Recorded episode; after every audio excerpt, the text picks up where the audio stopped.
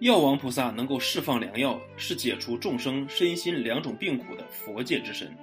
据《佛说观药王、药上二菩萨经》记载，药王菩萨和药上菩萨本是一对兄弟，一个叫星宿光，一个叫电光明。星宿光在过去是以各种雪山良药供养诸比丘众，电光明也学着兄长为众僧提供良药，因此他们被大众誉为药王和药上。没想到。